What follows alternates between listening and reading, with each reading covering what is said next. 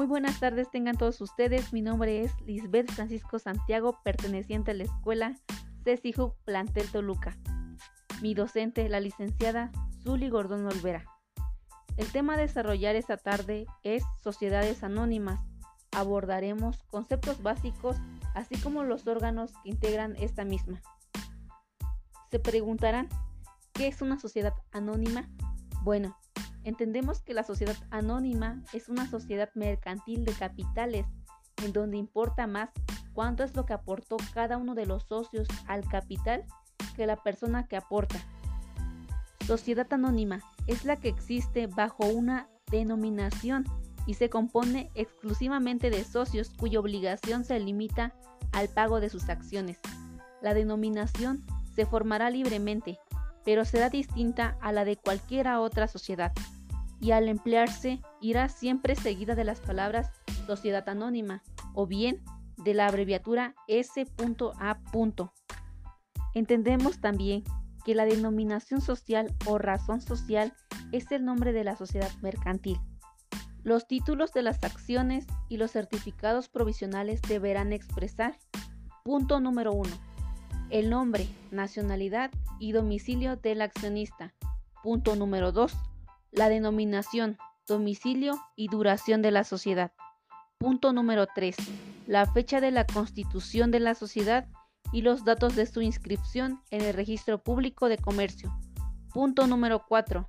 El importe del capital social, el número total y el valor nominal de las acciones. Si el capital se integra mediante diversas o sucesivas series de acciones, las mencionadas del importe del capital social y del número de acciones se concentrarán en cada emisión, a los totales que se alcancen por cada una de las dichas series. Cuando así lo prevengan el contrato social, podrán omitirse el valor nominal de las acciones, en cuyo caso se omitirá también el importe del capital social. Ahora, teniendo en cuenta, para comprender mejor a qué se le llama acciones de la sociedad anónima, bueno, esta representa una parte del capital y confiere la calidad del socio. La principal obligación de los socios es aportar al capital social. Recordemos también que todas las acciones son de igual valor. Hay tipos de acciones, por ejemplo, como número uno tenemos las acciones pagaderas, son aquellas cuyo valor no han sido cubierto en su totalidad al momento de constituirse la sociedad anónima. Como número 2 también tenemos a las acciones libertadas. Son acciones cuyo valor ha sido cubierto en su totalidad. Y también como número 3, acciones de goce. Dan derechos a utilidades pero no confieren derechos a voz y voto en las asambleas. Tienen una temporalidad. Cabe destacar también que tenemos una asamblea de socios, por ejemplo la asamblea ordinario. Se debe celebrar por lo menos una vez al año y se prueban o se hacen observaciones al balance general del ejercicio social. Ahora bien, pasaremos a los órganos obligatorios de una sociedad anónima. Como número uno tenemos al órgano deliberante conformado por la asamblea de socios en este órgano se reúnen todos los accionistas para discutir aspectos relevantes del funcionamiento y organización de la empresa, y en su seno se realizan los nombramientos de cargos y se eligen a los administradores de la sociedad. Como punto número 2, tenemos a los administradores de la sociedad.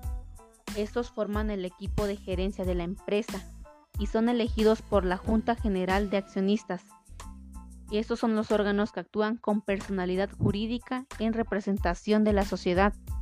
Y como punto número 3 y último, este no es un órgano obligatorio, tenemos al Consejo de Vigilancia. Los miembros del Consejo de Vigilancia cumplen un cometido de supervisión de los administradores.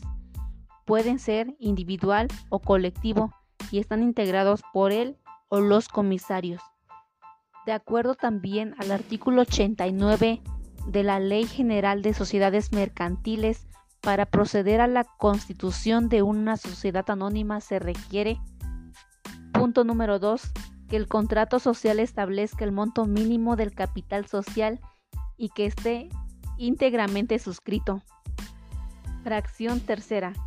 Que se exhiba en dinero efectivo cuando menos el 20% del valor de cada acción pagadera en numerario. Y que, fracción cuarta, que se exhiba íntegramente el valor de cada acción que haya de pagarse, en todo o en parte, con bienes distintos del numerario. Bueno, hasta aquí el día de hoy. Recuerden, mi nombre es Lisbeth Francisco Santiago y eso ha sido todo. Muchas gracias.